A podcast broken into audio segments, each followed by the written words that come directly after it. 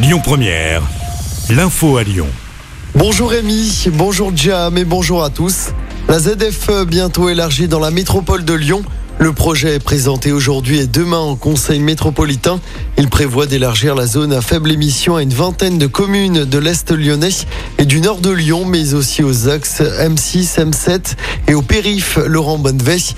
D'ici à 2026, les véhicules aux vignettes 3, 4 et 5 seraient interdits. Tonnerre chez les Verts ce matin. Julien Bayou démissionne de son poste de secrétaire national. Le député est accusé de violence psychologique par une ex-compagne. C'est Sandrine Rousseau qui avait révélé cette affaire la semaine dernière. Julien Bayou évoque une situation intenable dans un communiqué ce matin. Julien Bayou quitte également la coprésidence du groupe écologiste à l'Assemblée nationale. Il tiendra une conférence de presse dans l'après-midi. Dans l'actualité également, ce conseil municipal sous haute tension cet après-midi à Saint-Étienne. Le maire, Gaël Perdriot, reste à son poste malgré les accusations de chantage à la vidéo intime. Pour rappel, il est soupçonné d'avoir fait pression sur l'un de ses adjoints, Gilles Artigue, filmé à son insu. L'opposition réclame la démission de Gaël Perdriot. Gaël Perdriot qui serait également soupçonné de favoritisme dans un dossier concernant la vie culturelle.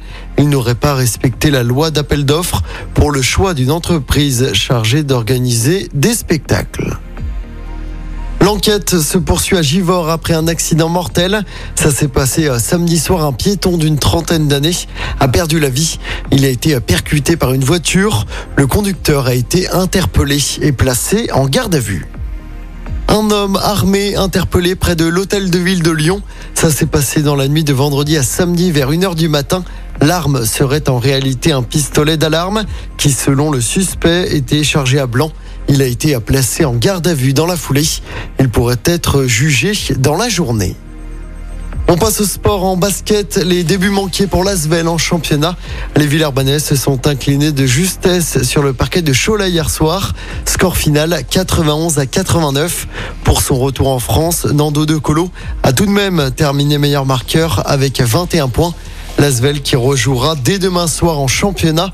Et puis en football, l'équipe de France inquiète à deux mois du mondial au Qatar. Les Bleus ont été abattus hier soir en Ligue des Nations au Danemark.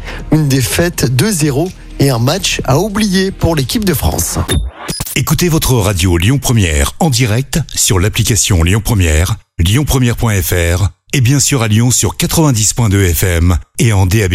Lyon Première